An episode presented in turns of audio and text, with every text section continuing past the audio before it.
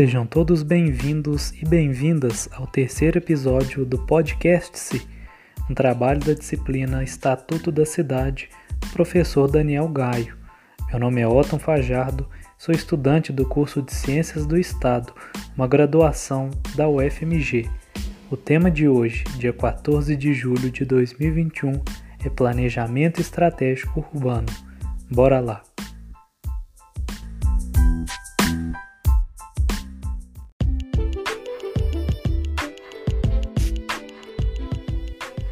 O planejamento estratégico dentro dos estudos das urbanidades é um modelo de administração de planejamento urbano inspirado em técnicas e conceitos advindos do planejamento empresarial.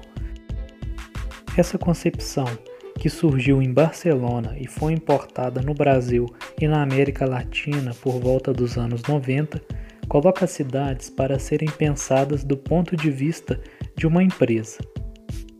Segundo o professor Carlos Weiner, a cidade, como uma cidade mercadoria, é colocada à venda em torno de um marketing urbano especificado de acordo com os atributos contidos nela.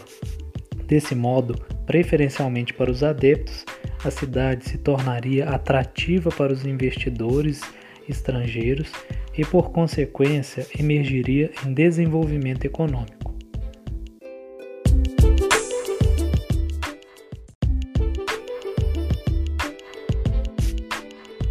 Todavia, a imagem de uma cidade segura e fértil para receber qualquer investimento pode se restringir a certa localização, nesse caso, principalmente em centros urbanos. Desse modo, além do desinteresse de possíveis investidores em áreas periféricas, o poder público não se voltaria permanentemente a tal local, visto está fora do radar de um planejamento estratégico historicamente já estava de forma majoritária fora da maioria dos investimentos em serviços públicos.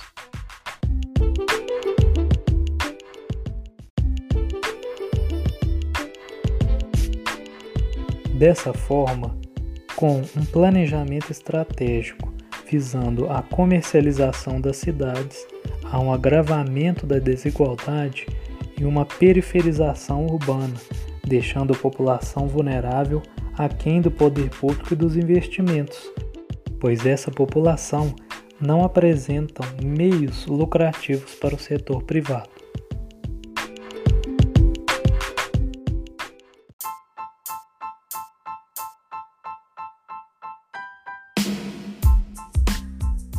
O direito à cidade é colocado em jogo quando se preferencia apenas o lucro.